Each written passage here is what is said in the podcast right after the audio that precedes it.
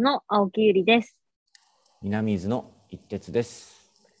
この番組、あっぱれ火曜日は、一徹さんと青木ゆり、それぞれが気になるゲスト、通称あっぱれゲストを架空のスナック、あっぱれ火曜日で待ち合わせをして、アイドリングトークゼロ、その人が醸し出す雰囲気や、これまでの人生について、時にゆったり、時に真剣に、根掘り葉掘りお話を伺っていくラジオっぽい企画です。我々が今会いたいと思う人にオンラインの力を借りて会いに行く、ちょっとした夜会の模様をお届けしています。あの最近またあの工事をあの大規模にやりまして。聞いたよ。別の人から聞いたよあ。別の人から？うん誰だろう？ま 参加者の別あ参加者の人から。別ルートからうんうんうんあの腰腰肩腕バキバキなんですけど少しずつ本当に形がねやっと見えてきてねお感動してます。本当に もうここラジオだからあれだけど、あの本当にね、写真、あの画面共有したいぐらいなんですけあ、ど。本当。うん、いいね。え、結構進んだってこと？そうだね。あの一つずつそのパーツをみんなで作って、それをこうはめて、なんかうんウェーブというか波の波みたいな感じに作って、こうね、なっていくんですけど、それがね、徐々に揃ってきてパーツが。なんか形が見えてきたみたいになって、なんかあの作ってくれた人たちにこう写真を送ると、おお、ついにここまで来ましたかみたいになってう、ーん。なんか面白いなって思って、なんかその、大田余一君っていうその棟梁にお願いしたお題はね、なんかその、えっと、なんか思わず話したくなるようなうん。空間っていうふうに言ってさ、うん。まあそれがきっと写真で撮りたくもなるだろうし、人に話したくもなるだろうし、みたいな、そういうのがこう含まれてるなと思って、へまあなんかそうえいう感じでちょっとオーダーしたんですよ。それが今すもね、体現されていくような、ね、形形になっていくような感じがあってね、もう腰は言わすけど、形にはできてるから、もろは いや、それだけ頑張ってね、はいそういうものが作られてるってのもすごいしね、そねいろんな人がだってね、うん、お大の大人がさ、カンカン、カグクさ そうそうそうそうやって、なんとか立ち上がってるわけでしょ？そうなんですごいよね。面白い、い本当に。手垢ついてるね、相変わらついず。てるよ。食べたよね。はい。まあまあ、そんな南伊豆ですね、こちら。だって来月オープンだもんね。もうね。うん、まあちょっと、それは言わないでください。それ言うと、胃が痛くなっちゃうんで。い胃と腰と 肩が痛み始める すいません。いやいや、はいはい全然。そうですね。東京は、どうでしょう？ん、う。まあ、ちょっとね、コロナがまた。年末の勢いを吹き返してしまってる感じがあって、まあ私も割とお家にいることがね、多いから、あんまりなんか世の中全般のこととかわかんないんだけど、まあそうね、コロ、あの、コロナじゃない、えっと、オンラインだからわかんないけど、花をお。買ったりとかして、いいね、いいね。生活にこう、潤いをこう、はいはいはい。どう作れるかみたいなこととか、なんか、ね、前のさ、それこそノートのあっちゃんとかがね、うんうん。なんか、桜とかをさ、去年刺したりしてるとかって話を、うんうん。SNS で見たのかなしてたけど、ね、やっぱりなんかこういう時に皆さんが言ってた、なんかコロナでの自分の機嫌の取り方とか、なんか新しく始めたこととかがなんか、しみるなって思って、また。なんかいろんなお茶を用意してみたりとか、うんうん。なんか花を 買ってみたりとか、うんうん。なんかそういうのでね、やっぱ家だけいると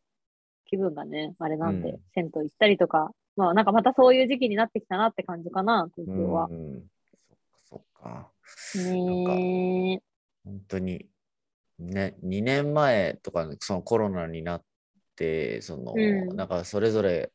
いろんな新しいことを考えたりさ、挑戦したりさ、なんかそんな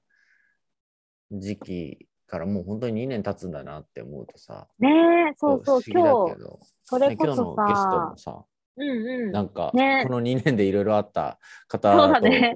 聞いておりますけど、そうですね、2年、その人と私の付き合いはもう3年うんうん以上になってるのかな。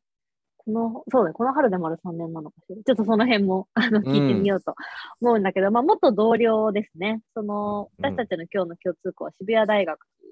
あの、コミュニティにみんな所属していた、している人たち。で、えっ、と、まあ、コロナ禍、えうんー学長に就任し、うん新しいチャレンジをこの2年続けてきた、もう同級生でございます。なので、あの、オンラインではね、よく話してるんだけど、なかなか対面で 会えなくなっちゃったんだが、まあ、渋谷大学自体もすごくオンラインでいろんなチャレンジもできたので、そういう距離をいろいろ超えてきた人なんだろうなと思っております。それではご紹介します。今日のゲストは渋谷大学学長の大沢ゆきちゃんです。どうぞ。よろしくお願いします。いらっしゃいませ。こんばんは。どうもこんばんは。よろしくお願いしまお願いします。えー渋谷大学という NPO 法人で学長をしています。大沢由紀です。えっ、と、普段は、あの、渋谷大学での、まあ、大人の学び場を作る NPO なので、授業の企画を中心に、まあ、いろいろ、あの、ボランティアスタッフのみんなと一緒に学びの場を作るっていう活動をしております。よろしくお願いします。お願いします。す。イエーイ。そうですね。ね、ほんとコロナ禍大変だったよね。ね確かにね、なんか2人の話を聞いてて、うん久々に思い返しました。いろいろ思い。返した？うんだって、学長になるときはコロナになるなんて思ってなかったからね。本当本当。ね。ね、ね。ちょっとなんかいろいろと話していきたいと思うんですけど、まず、えっ、と、そうだな。まあ、ゆきちゃんは東京生まれはいであると思うんだけれども、うんで今までは、まあ、結構いろんな場所に、あの、滞在してたことがあるかなと。ちょっと私からの紹介になっちゃうんですけど、ね、大学卒業してまずイギリスに留学して、うんその後沖縄にうん3年働いて、そしてまあ、大都会渋谷にいるという、あの、感じですけれども、うんどこから聞こうかね。一番最初にその、大学をね、イギリスに最初のキャリアとして、まあ就職じゃなくて大学院に行ったっていうのがすごいまずユニークだなと思うんだけど、うんうんそのあたりはなんか、どういう意思決定だったんですか？まあすごい悩んだんですけど、就職か大学院か留学かって悩んでて、うん。就職活動を1ヶ月だけみんなと同じようにやってみたんですけど、うん。こりゃ無理だと。そうなんですよ。スーツこりゃ無理だ。ちょっとその頃からひねくれてたので、ネイビーのストライプのスーツを着て、黒は着ないと思って、ちょっとやってみたんですけど、どう考えても私には合わないと思って、で、まあ、まだ、あの、本当にわがままですけど、まだ働きたくないなと思って、唯一こう、どうしても働く前にやっておきたかったことが留学だったので、まあ、いろいろわがままを言いながらも卒業後に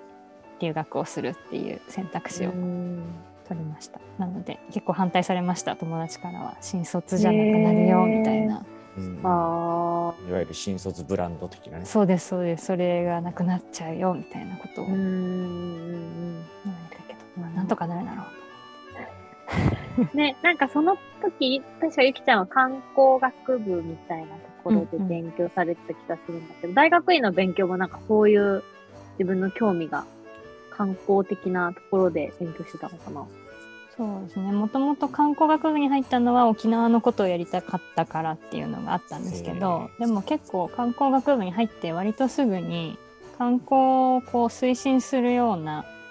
まあ、いわゆる観光業で働くっていうんではなくて観光をうまく使って観光に逆に依存せずに地域おこしをどうやっていくかみたいなそっちの方に興味が出てきて、なのでもう留学する前の時点で割と観光業で働くっていう選択肢は自分の中ではなくてもう教育とかそのやっぱり地域にとっても人が大事だなっていうふうに、その観光学部でいろんな地域を巡る中で思ってたので割とそうですね大学の時点でも学びの場みたいなうん教育とか学びの場とかなんとなくそっちには関心がもうあったかもしれない。へえ。なんか、その学び場とかにも興味関心があってことですけど、なんかそのうん沖縄とかもそのこう深いこう思い入れか何かがあるんですか？沖縄はなんか単純に家族旅行で毎年行ってて、うんうん本島の北部の私が実際3年暮らしてたのは泣き人村っていう村なんですけどうんいわゆるやんばるって呼ばれる地域がすごい気に入ってしまってうんうんなんかなんだろうそこにいる自分が一番楽しいっていうか。ゆりちゃん。んみたいになるんですよ私沖縄に行くと。すごい社交的に。なれるっていうかなっちゃうっていうかうんう。うんん。ゆりちゃんみたいな感じになっちゃうんですよ、沖縄に行くおもろいな、その例え。その例え面白いね。謎すぎるでしょ。と それでで結果その留学して、うんそこでまあもともと決めてた観光みたいななんていうかまあそういう沖縄に行くことになるんですか、そうですね。でもそれもやっぱり観光業ではなくて、うんあのーなんか多分沖縄が好きすぎて自分が観光客って思いたくなくて、うん。もっとこう地域に住民として入りたいし、うんこう外から人を呼んでくるっていうよりはその村の中の人たちにとっていいことを中でしっかりどっぷり地域に使ってやりたいっていうふうに思った時に、まあ、やっぱり学校教育ではなくてその放課後の、えっと、塾その、まあ、うん。結構貧貧困家庭の子とかもいるんですけどそういう子でも通える半公営の塾を作って、まあ、安い月謝でこういわゆるなんだろう。そうですね。地方のその村からでも進学を目指せるようなうんうん。環境を整えるみたいなあのところ仕事だったんですけどそこにすごくコンセプトにすごく興味を持って入ってったっていう感じです。それ地域おこし協力隊みたいなそういうそうですね。地域おこし協力隊の制度うんを使って、まあでも教育委員会に所属するっていう感じだったので、あんまり地域おこし協力隊になりたいって思ってたというよりはうんうん。なんかたまたまその制度を使ってっていうことだったんですけど、まあでも教育委員会に入れるのはすごくいいなと思って。う、ん。うん。あのもうがっつりローカルな感じに飛び込む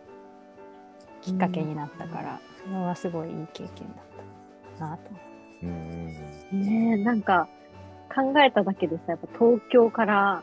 来て、うん。ザ・ローカルの、まあ、特にそのね、あの、公営みたいなところの塾で、まあ、家族に向き合う、子供と家族に向き合ったり、ね、島の人たちと本当に会いたいする仕事だったと思うんだけど、割とゆきちゃんから楽しかった話をね、うん。聞くことが多かったけど、実際自分で振り返ってみて、それは、ね、多分いろんなことはあったと思うんだけどさ、逆に言うと東京からね、異物としてうん。飛び込んだことによる、なんか、なんていうの難しさだったりとか、悩みみたいのはうん。あったよね、きっと。うんまあでもいや一徹さんもそうかもしれないですけど、うん。その地域が好きすぎてうんうん。なんか何でも許せるっていうかすごいな。何でも楽しめるっていうかなんかちょっとそれこそよ良くない面が見えてもあここに住んだことでその面が知れたみたいな。結構うん。あの、ね。観光客としていくら毎年来ててもお客さんとして来てたら知れなかった部分を知れたなとか、うん。うん。うんなんかそういうことで結構たかなかなり楽しんでた。うん。かなと思う。ますね。う。ん。そうでも逆になんかあやっぱり東京に対するイメージってすごいあるんだなっていうのはうん。すごく感じたというか、イメージ。そう自分が東京生まれっていうことを痛感したというかなんだろう。そうそれこそなんですかね。お隣の人なんて喋ったことないでしょとかうんうん。なんだろう。ビルの何十階に住んでんでしょとかうん。なんかこうザ東京東京みたそそういうな、ね。東京のイメージってこんなに強いんだっていうのはうん。面白かったかもしうれない。ん。確かに。まあ、そういう中でさ、またね、東京っていう場所にもう好きすぎた沖縄から、まあ、出ようとして、まあ、渋谷大学に来るわけだけれども、それはなんか、沖縄に居続けることもね、選択肢としてあったけど、なる。なぜその一歩を踏み出したんですか？ですよね。これはゆりちゃんには結構話してるかもしれないけど、なんでしょうね。自分に合いすぎて、居心地が良すぎてうん、ここに慣れたらいかんなって思ったっていうへとこが一番大きいんですけど。ありすぎたらいかんうん。そう、なんか、まあやっぱり20代、えっ、と、その3年間の任期だったので、3年間の任期が終わったタイミングが多分25とか6とかだったんですけど、うん。まあ、20代後半ってなんとなく、私の中ではこう、ちょっと修行したいじゃないですけど、ちょっと自分の苦手なこととかも含めて、こう、挑戦したい、難しいことを頑張りたいっていうのがあった時に割と泣き人村は本当にもうみんな優しいしこうすごく自分も馴染んでた分なんかこう一歩外に出た方が出ないとこう次のステップに行けない気がして。へそうそれもあって重い腰を上げてよっこらしょってこう。来たのが渋谷大学だったっていう。ー、うん、感じですかね。そう。いや、ようこそという感じなんですけど、ね。え、なんか、まあそこでね、まあ沖縄で過ごしたものと多分同じぐらいの時間をもはや東京でね。過ごしてると思うんだけど、まあなんかそういう中で今感じてる、まあその沖縄へのね、沖縄で体験したことと、まあ今3年東京で、まあ、特にその子供っていうアプローチから大人への学びみたいので変わってきたこともあると思うんだけど、なんかこのまるっと6年ぐらい、そういう意味だと教育、うん自分が大学の時に思ってた教育に関わってると思うんだけど、どうですか？ちょっと、そういう6年をレビューしてみるとすると。うん。いやーそうだね。いやでもなんか学びの場っていう名前がついてる場の雰囲気が私は多分すごく好きで、うん。それ、は対小学生だろうと高校生だろうと大人だろうとあんまり変わらなくてなんかこうなんだろう自分が好きなことをやってるっていうことが学んでるっていうことなのかなと思った時になんかこう学びの好奇心を持ってる人たちがいる場にいるとすごく自分自身が楽しいし刺激があるしなんだろう。そういう空間がすごい好きなんだなっていうのを改めて感じるなと思ってて、うん、そうなんかその、まあ、イギイギリスでも感じたことだけどその私は大学の時にその3.11の影響もあってなんかこう社会的なトピックを大学の友達と話したかったんだけどなんかなかなか話せなくて惹かれそうだなとかなんかしらけちゃいそうだなとか思った時にそのイギリスの学校でそれがもう当たり前のように話されてるこう気気軽に話されてる光景を見てなんかそれもでも学びの場っていう一個全員がフラットな空間だからこそできてる感じがすごくあってなんかその学びの場が持つ効果というかうんうん。学びの場を使っていろいろやってみるっていうのはすごくなんかできることが多い気がしているのでなんか日々それを自分が作りたい理想の社会をこう学びの場を通して実験してみてるみたいな日々うんかな今もそうかなと思うなんかその渋谷大学をまあやって始めてそのいろんな授業をこううんうん。多分企画したり関わってきたと思うんですけどなんか最近の学びみたいなのってなんか直近でなんかありますか？最近の学び。いや、でも、それこそ先週かな、その、えっ、と、民主主義についての授業みたいなのを。やって、それは、えっと、オンライン上で、あの、市民の意見を集めるプラットフォームをやっている会社さんとのコラボレーション授業だったんだけど、まあでもそれをこう市民の声を集めるっていうところで、もう民主主義っていうところまでこう戻って考えようっていう、そこから紐解いていこうっていう授業だったんですけど、なんだろう、そういう、うんと、自分がすごく遠いと思っていた概念民主主義っていう概念と、その自分が声を上げて地域社会と関わっていくっていうことがつながるみたいな瞬間が授業の中であって、まあ、そういうのは結構大人になってからだからこそ面白いというかうんあなんかこれってこういうことなんだっていうのが結構学問的なことと自分の最近のモヤモヤが結びついた時とかはすごく楽しいなと思ううん感じがあります。それでなんかあじゃあこういうキーワードでなんか本読んでみようかなとか、うん。調べてみようかなみたいなうんうん。ことが出てくる感じが、うん、楽しかったですね直近だと。なんか今オンラインとかほんもともと渋谷大学ってねあの実際に場に行って、えー、と先生から直接お話を聞いてみたいな感じだったと思うんですけど、なんか今後なんかまあこういうことをやってみたいとか、うん。こういうことになるだろうなとかなんかこうありますかね？そうですね。でもオンラインはなんかまだまだ続く気はしてるので、うんうん。あのーこれはまあ結構個人的にやりたいことだったりもするんですけどその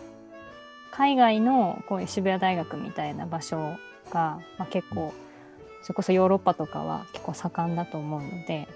そういうところに自分が行って こう、うん。巡りながらどんどんコラボ授業をやっていきたいなっていう、へー。結構考えていて。面白い。なんかわかんないけどそれこそイタリアのコミュニティカレッジの人と渋谷大学の人が一緒に学んでるみたいな。なんかそういうのはオンラインになるまでは想像がつかなかったんですけど、ううんなんかそういうのを国を越えてやるっていうのはぜひ自分の過去の経験も含めて結構興味があるしやどんどんやってみたいなって思ってるところですかね。面白い。いいね、いいね。うんなんかあの、あっという間に時間が経ってるので、最後にあの、私から共通の質問をさせてもらって終わりになるんだけれども、なんか質問は、コロナ禍、まあ、ゆきちゃんは自分のご機嫌どうやって取ってますかっていう質問なんだけど、うん。なんかやっぱりこう、すごく制約も多いし、なんかいろんなストレスが知らず知らずの間に、まあ不安とかも含めてかかってる中で、まあみんななんか自分のご機嫌を自分で取りながらさ、多分生活してるなって思っていて、そう、毎回ね、ゲストに、あの、この質問をしてるし、まあ私たちもね、それを聞いたり、なんかリスナーの人にも、なんかシェアできたらいいのかなと思って聞いてるんだけど、うん。ちゃんはどうやって自分のご機嫌取ってますか？ご機嫌はそうですね。何個か浮かんだんですけど韓国ドラマと いいね。韓国ドラマとそれに付随して韓国語の勉強を最近してるのとあとや生の音楽とか演劇とか音楽はもう自分がやるっていう楽器を弾く趣味があるのでうん自分がやる方だし最近はなんか生の演劇演劇を見たいなってすごい秋ぐらいから思って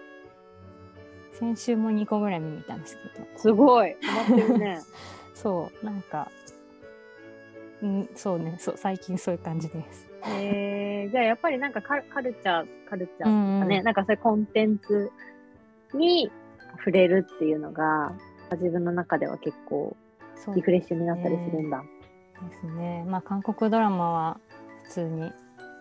世の中の人と同様ハマってるんだけど。いや、でもそれでやっぱね、勉強までするのが、ゆそうだねき。ちゃんらしいなと思ってね。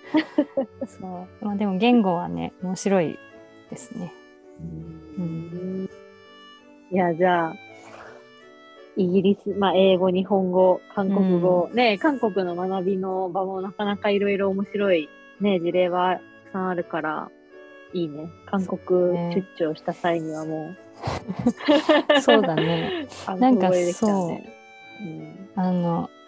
まそうね。あのなんか渋谷大学で仕事をしてると全部がプライベートのことも含めて全部がこう授業の種になってしまうというか あのそれは楽しいすごく楽しいことでもあり何をしててもこうあこれいいなみたいな感じになっちゃうんですけどうんそれこそ韓国語を勉強してる時と楽譜を読んでる時だけはその脳から離れられるっていうか。うん。なんかそういうのも結構コロナ禍ならではかもしれない。うんなってこれまでそんなに意識してこなかったけど無心になれるというかうん。そうそういう時間はすごく大事うん。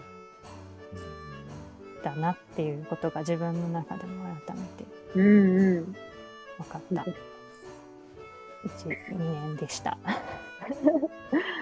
りがとうございます。ちなみに皆さん、ゆきちゃんはチェロ弾きです。おお。チェロやってます。はい。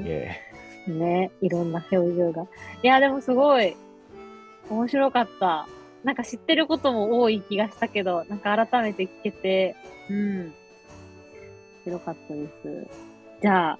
今日のねゲストは、はい渋谷大学学長の大沢ゆきちゃんでした。ありがとうございました。ありがとうございましえ。ありがとうたご。ざいました。どうでしたか？元同僚。元同僚、もうソウルメイト的なところがありますが、そうですね。いや、なんかゆきちゃん自身のこうライフヒストリーっていうので聞いたことが、